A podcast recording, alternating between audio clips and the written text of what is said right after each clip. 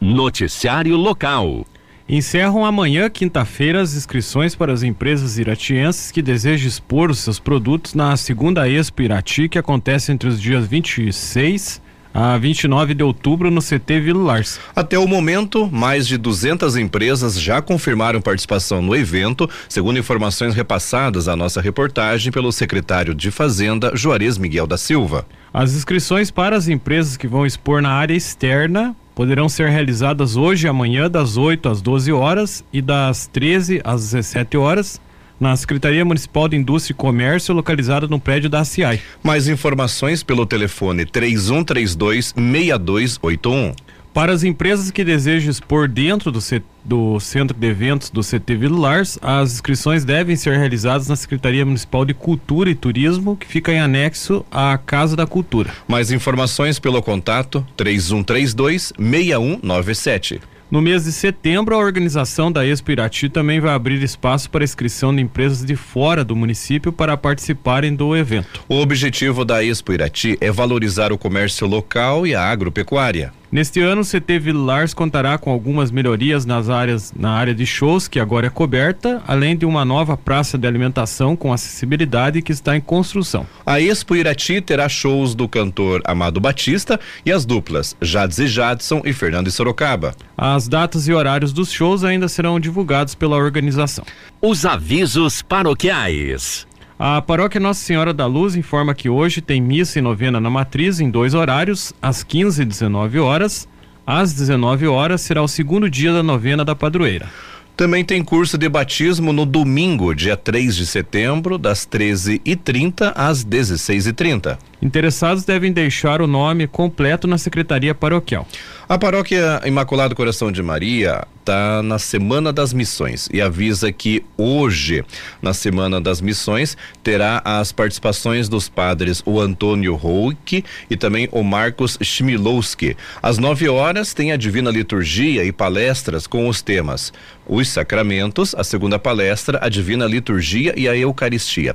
Após as 13h30, os padres missionários farão visitas aos enfermos e idosos. E a partir das 19 horas de hoje, a Divina Liturgia e palestra com os padres missionários, o Antônio e Marcos, sendo o primeiro, sendo a primeira palestra com o tema Os Sacramentos e a segunda palestra, a Divina Liturgia e a Eucaristia. A paróquia São Miguel hoje tem bazar na matriz em prol da pastoral social a partir das 13 horas. Também tem missa e novena na matriz às 15 e 19 horas. Esporte.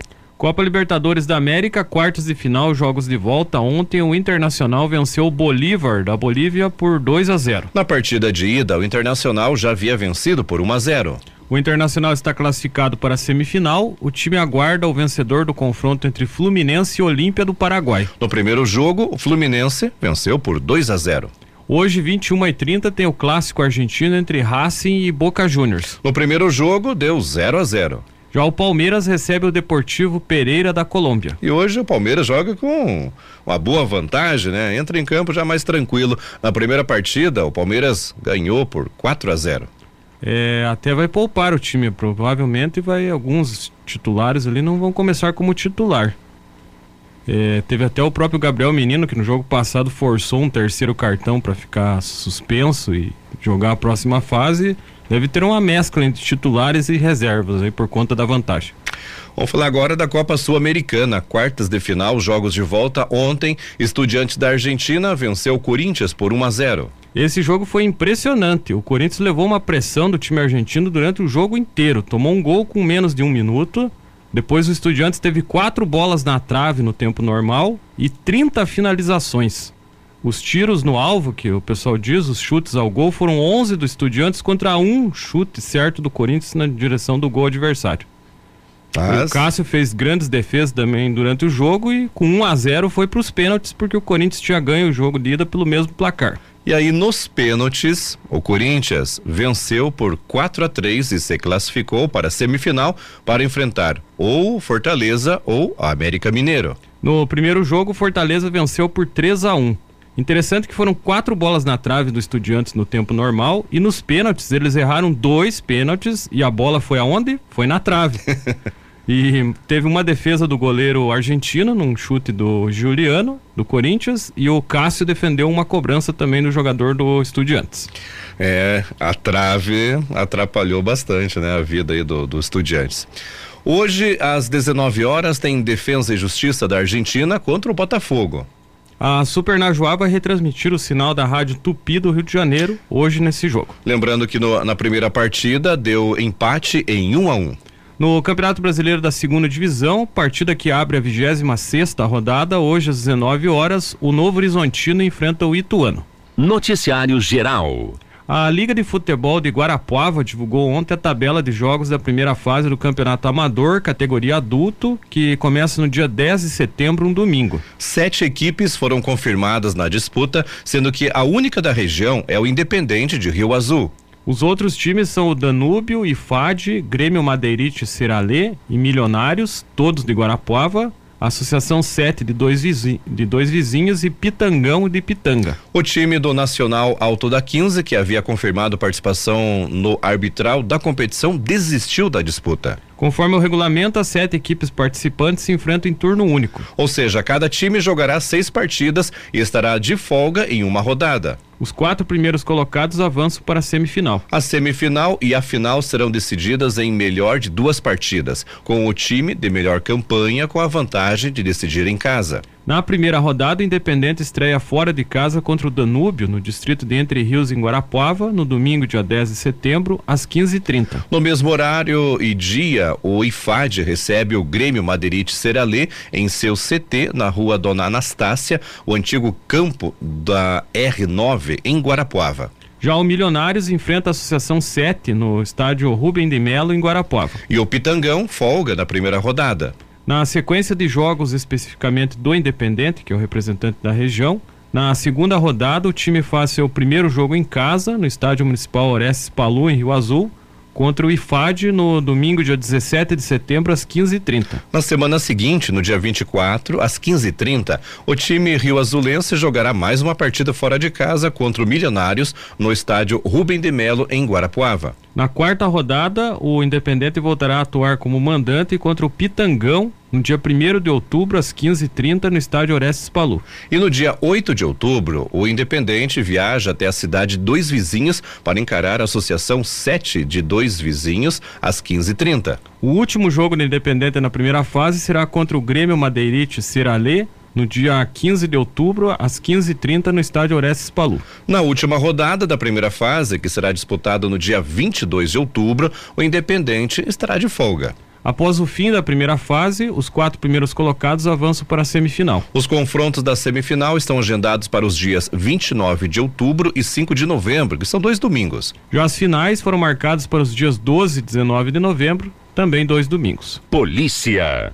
A Polícia Civil prendeu um homem de 43 anos condenado por estupro de vulnerável contra a enteada. A prisão foi realizada em Irati.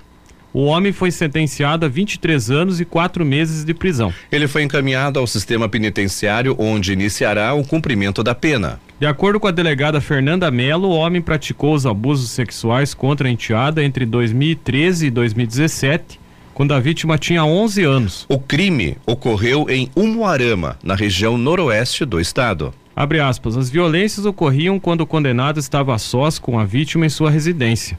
A equipe policial efetuou diligências com o objetivo de localizar o condenado.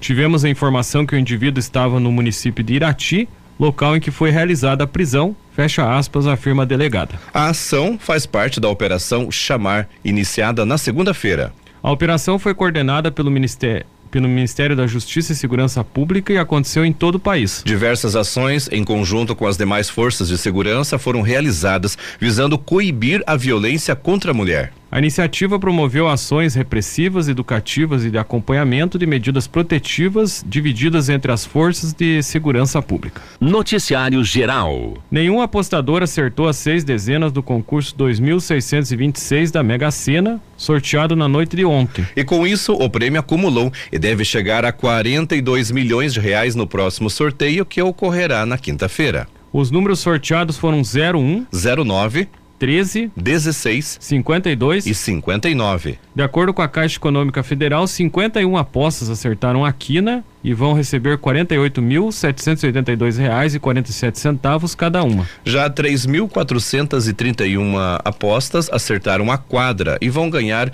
um mil e trinta e cinco reais e oitenta e nove centavos. As apostas podem ser feitas até às 19 horas do dia do sorteio nas casas lotéricas credenciadas pela Caixa em todo o país ou pela internet. O jogo simples com seis números marcados custa cinco reais. Nesse momento vamos a Curitiba conversar com a Miriam Rocha, direto da Agência Estadual de Notícias. O destaque de hoje: a Sanepar apresenta resultados, investimentos e ideias inovadoras em reunião pública. Olha, gente, os investimentos e as práticas de inovação foram o destaque da apresentação da Companhia de Saneamento do Paraná, a Sanepar, na sua reunião pública anual que foi realizada aí por videoconferência, isso na tarde de ontem. O encontro ele é dirigido a analistas de mercado e também a investidores. Com investimento recorde de mais 880 milhões de reais nesse primeiro semestre do ano, a companhia tem plano de investir mais 10 bilhões de reais no período de 2023 a 2027 com ênfase no esgotamento sanitário. Esta área recebeu nos primeiros seis meses quase 500 milhões de reais de recursos, 25,3% a mais do que o mesmo no mesmo período aí do ano passado. O objetivo é atingir a meta de 90% da população atendida com a coleta e o tratamento de esgoto até o ano de 2033, conforme o marco legal do saneamento. Visando acelerar aí o alcance desse indicador, o diretor-presidente presidente da companhia, Cláudio Stable, ele deu detalhes aí das três parcerias, né, eh, público-privadas, uma já em andamento e duas em processo de consulta pública, que prevê o atendimento a 211 municípios nas regiões Centro-Litoral, Oeste e Centro-Leste. A companhia, ela recebeu em julho, pelo terceiro ano consecutivo, o prêmio Inovação na área de infraestrutura do valor econômico. Na área de eficiência energética, Stabile citou ainda a migração para o mercado livre de energia elétrica, que trará economia estimada de 40 milhões de reais em 2024 e até o ano de 2028 de mais de 400 milhões de reais. Os indicadores e os resultados econômico-financeiros do ano de 2022 posicionaram a companhia como a melhor empresa no setor de água, saneamento e serviços ambientais no prêmio Valor Mil, que foi anunciado na segunda-feira. Portanto, a Sanepar apresentando resultados, investimentos e ideias inovadoras nessa reunião pública que acontece todos os anos aí, em que a Sanepar né, dirige esse encontro eh, para os analistas de mercado e também para os investidores. Bom, era essa informação que eu tinha para hoje, meu amigo. Um grande abraço a você. E é claro, se Deus quiser, amanhã eu estou de volta. Noticiário Geral. Um projeto de lei que tramita na Câmara de Ponta Grossa pretende proibir a entrega e doação de marmitas em ruas, praças e demais espaços públicos da cidade. A proposta foi apresentada no início do mês pelo vereador Júlio Killer, do MDB, líder da prefeitura no legislativo, e ainda não tem previsão de análise em plenário. Em vídeo postado nas redes sociais, o vereador cita que o projeto é voltado a pessoas em situação de rua. Killer disse que o objetivo da proposta é o município ser responsável por manter locais adequados para que essas pessoas possam fazer as refeições com dignidade. Na justificativa do projeto, ele também cita que ao disponibilizar espaços com condições de higiene, pode-se evitar que alimentos sejam dispensados de forma errada nas ruas abre aspas, evitando proliferação de animais em busca dos restos de comida, fecha aspas. A Prefeitura de Ponta Grossa disse que só vai se manifestar sobre o assunto após o trâmite na Câmara Municipal. A administração municipal abriu um cadastro para voluntários que fazem doações em Ponta Grossa. André Cachambu, representante do grupo de voluntários Girassol PG, considera a proposta demagógica e utópica. Consultado pela Câmara de Vereadores, o Instituto Brasileiro de Administração Municipal, o IBAN, considerou o projeto de lei inviável juridicamente. O projeto de lei apresentado pelo vereador tem três artigos. O primeiro proíbe as doações, entre aspas, acondicionadas em marmitas ou recipientes descartáveis. O segundo determina que a Fundação Municipal de Assistência Social, vinculada à Prefeitura, será responsável por manter locais que funcionem como refeitórios públicos e divulgá-los. O terceiro artigo estabelece que as medidas começam a valer assim que publicadas em Diário Oficial. De acordo com informações do site da Câmara de Ponta Grossa, o projeto de lei foi apresentado no dia 4 de agosto. Três dias depois foi enviado à Comissão de Legislação, Justiça e Redação. O prazo para análise da matéria no colegiado terminou ontem. Neste meio tempo, em 23 de agosto, o projeto de lei consta como enviado e devolvido pelo Instituto Brasileiro de Administração Municipal. Júlio Killer afirma que a ideia central do projeto é Ponta Grossa passar a ter locais específicos onde a população que recebe doações de marmitas possa se alimentar.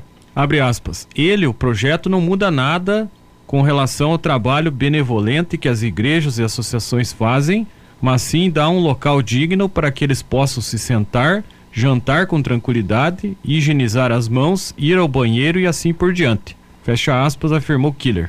O vereador frisa que a intenção é organizar as doações e justifica que a proibição nas ruas visa garantir o uso efetivo dos locais estabelecidos pela Fundação de Assistência Social. Entre os espaços já existentes que poderiam ser utilizados, Killer citou o restaurante popular e a Casa de Acolhimento Municipal, que atualmente funciona como um albergue. As informações são do portal G1. Noticiário Geral. A Prefeitura Municipal de Pinhão abriu um processo seletivo com 332 vagas para professores de educação infantil e séries iniciais. O salário para a vaga, o salário para a vaga é de R$ 2.210,28, com carga horária de 20 horas semanais. A taxa para participar do processo é de R$ reais. As inscrições são até, vão até domingo e podem ser feitas no site da Fundação Fafipa. A seleção acontece por meio de prova objetiva, dividida no teste de língua portuguesa, matemática, informática e conhecimentos específicos e prova de títulos. Para participar, é necessário ensino médio na modalidade de magistério ou superior em pedagogia, com registro no Ministério da Educação. Das 332 vagas, 33 são dedicadas para pessoas com deficiência, PCD, e 33 são destinadas a candidatos afrodescendentes. A prova objetiva será realizada no dia 24 de setembro. O resultado final será divulgado no dia 7 de dezembro. As informações são do portal G1. Noticiário Estadual. A Defensoria Pública do Paraná entrou com uma ação civil pública contra a empresa 123 Milhas para tentar a devolução dos valores de viagens compradas por clientes, mas que foram canceladas pela agência. Na ação, assinada junto com o Procon do Estado, a Defensoria pede o bloqueio de 5 milhões e 500 mil reais de recursos da empresa e dos sócios dela para, abre aspas, garantir que os consumidores paranaenses possam ter resguardados os valores investidos nas viagens compradas, fecha aspas. Em comunicado enviado aos consumidores na semana passada, a 123 Milhas anunciou que, entre aspas, devido à persistência de circunstâncias de mercado adversas, suspendeu temporariamente as passagens pro promocionais com embarques previstos de setembro a dezembro deste ano. De acordo com a Defensoria, entre 18 e 25 de agosto, mais de 1.500 reclamações foram recebidas pelo PROCON. O valor médio do contrato feito entre clientes paranaenses e a empresa é de R$ 3.660,32. O caso tramita na 25ª Vara Civil de Curitiba. A 123 Milhas protocolou um pedido de recuperação judicial na Justiça. O requerimento foi feito na primeira vara empresarial de Belo Horizonte, Minas Gerais. A empresa se pronunciou sobre o assunto por meio de uma nota. Abre aspas. A 123 Milhas informa que protocolou ontem no Tribunal de Justiça de Minas Gerais um pedido de recuperação judicial. A medida tem como objetivo assegurar o cumprimento dos compromissos assumidos com clientes, ex-colaboradores e fornecedores. A recuperação judicial permite permitirá concentrar em um só juízo todos os valores devidos. A empresa avalia que, desta forma, chegará mais rápido à solução com todos os credores para, progressivamente, reequilibrar a situação financeira. A 123 Milhas ressalta que permanece fornecendo dados, informações e esclarecimentos às autoridades competentes sempre que solicitados. A empresa e seus gestores se disponibilizam em linha com seus compromissos com a transparência ética a construir conjuntamente medidas que possibilitem pagar seus débitos, recompor sua receita e, assim, continuar a contribuir com o setor turístico brasileiro. Pioneira na criação de produtos de viagem e turismo comercializados online com valores atrativos, a 123 Milhas é responsável desde 2016 pelo embarque de mais de 15 milhões de clientes para destinos nacionais e internacionais. Em 2022, a empresa conquistou cinco das oito mais relevantes premiações anuais de relacionamento com o consumidor em nível nacional. Fecha aspas. As informações são do portal G1. Noticiário Geral. Hoje, quarta-feira, acontece a última superlua de 2023. A lua estará maior e mais brilhante, pois estará no seu perigeu, ponto de órbita de máxima aproximação da Terra. Na data, a Lua estará a 357.181 quilômetros da Terra. Em média, a distância entre a Terra e a Lua é de cerca de 384.400 quilômetros. O horário exato do instante da Lua cheia vai depender do fuso horário. A Lua cheia de hoje será às 22h35. É, pelo que eu li dessa matéria, seria o horário de Brasília, mas daí depende de cada fuso horário de estado e região e uns, uns outros cálculos lá que é bem complexo. É, mas que nem aqui para nós do, Paraná, né, que seguimos, né, o, até o horário de Brasília, né? Então, 22 e 35, né? Vamos torcer para que esteja o tempo limpo, né, pelo menos. Ontem estava assim de boa, né? Tomara que hoje tenha, porque é um a lua quanto mais cheia, né, é mais bonita, né?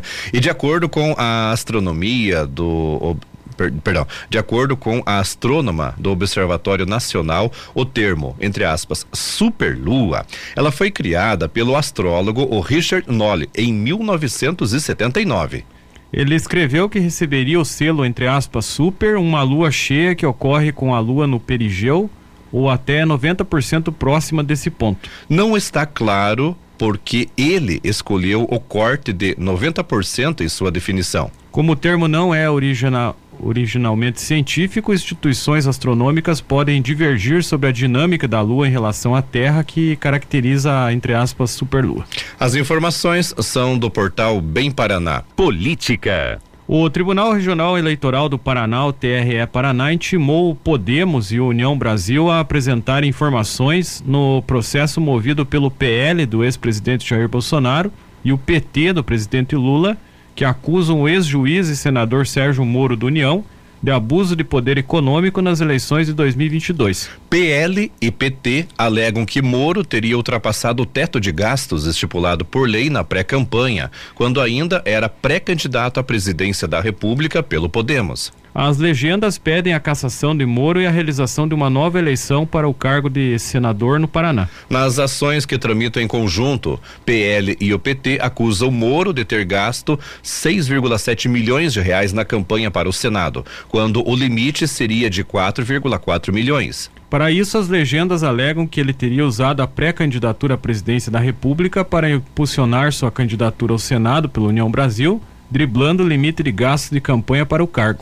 Estimativas apontam que o ex-partido de Moro gastou entre novembro de 2021 e março de 2022 pelo menos 2 milhões de reais com o ex-juiz. Pelas regras do TSE, os gastos para uma campanha ao Senado são limitados a 4,4 milhões. Já o PL argumenta que, se os valores da pré-campanha pelo Podemos fossem incluídos, os valores efetivamente gastos podem ter ultrapassado a marca de 6,5 eh, milhões de reais. O ex-juiz, que sempre negou irregularidades, afirmando que suas contas de campanha foram aprovadas pela Justiça Eleitoral, disse que as ações seriam, entre aspas, especulações fantasiosas e, entre aspas, mero estratégima do PT para calar a moda venezuelana à oposição democrática. O Podemos e o União Brasil terão que apresentar a documentação sobre os gastos de Moro com a pré-campanha e a campanha, incluindo contratos e notas fiscais. O prazo para a resposta é de 10 dias úteis contados a partir da notificação. A previsão é de que eles tenham até o próximo dia 5 para apresentar essas informações. A análise do conteúdo será feita pelo desembargador D'Artagnan Ser Passar, que assumiu a relatoria do caso após a saída do desembargador Mário Elton Jorge, cujo mandato no TRS encerrou em julho. As informações são do portal Bem Paraná. Noticiário Geral. A equipe Aston Martin confirmou ontem que o paranaense Felipe Drogovic vai para a pista no primeiro treino livre do GP da Itália na sexta-feira. O jovem piloto, reserva do time britânico, vai ocupar o assento do canadense Lance Stroll no tradicional circuito de Monza. Abre aspas, será um treino muito bom e uma pista muito boa de testar com longas retas. Esta será a primeira corrida do ano na Fórmula 1 em que todos os carros vão usar um mínimo de carga aerodinâmica. Então será muito interessante ver como os carros irão performar, fecha aspas, projetou o Drogovic, que tem 23 anos. Será a estreia do brasileiro no campeonato deste ano. Até então, ele só havia pilotado o modelo 2023 da Aston Martin nos testes da pré-temporada em fevereiro. Na ocasião, o piloto reserva e de teste substituiu também Stroll, que havia passado por cirurgia após sofrer acidente de bicicleta. Abre aspas. Meu intuito será ajudar ao máximo a equipe a fazer os testes aerodinâmicos como sempre e também aprender um pouco mais e, se possível, ter algumas voltas rápidas com o pneu macio. De, fecha aspas, disse o piloto que é natural de Maringá. O atual campeão da Fórmula 2 já havia ido para a pista no fim da temporada passada, quando esteve no primeiro treino livre do GP de Abu, eh, Abu Dhabi, Abu Dhabi, né? Nos Emirados Árabes. As informações são do, do jornal Estadão Conteúdo. E há uma expectativa nos brasileiros que gostam de Fórmula 1 que é, criaram um hábito né, de, de gostar dessa categoria do automobilismo por conta do passado, né? Que o Brasil tinha muita tradição de pilotos campeões, né? Como foi o caso do Ayrton Senna, que fazia parte da infância de muita gente que acompanhava a Fórmula 1. Eu era uma dessas aficionadas por Fórmula 1. Eu gosto por conta da época do Ayrton Senna, né? Que eu era é, bem novinho e gostava de assistir. Então, alguns anos atrás de alguns anos para cá não tem nenhum piloto na Fórmula 1. Quem sabe esse paranaense, né? De repente, daqui a um tempo tem uma oportunidade o Felipe Drogovic. Os últimos foram o Barrichello e o Felipe Massa, né?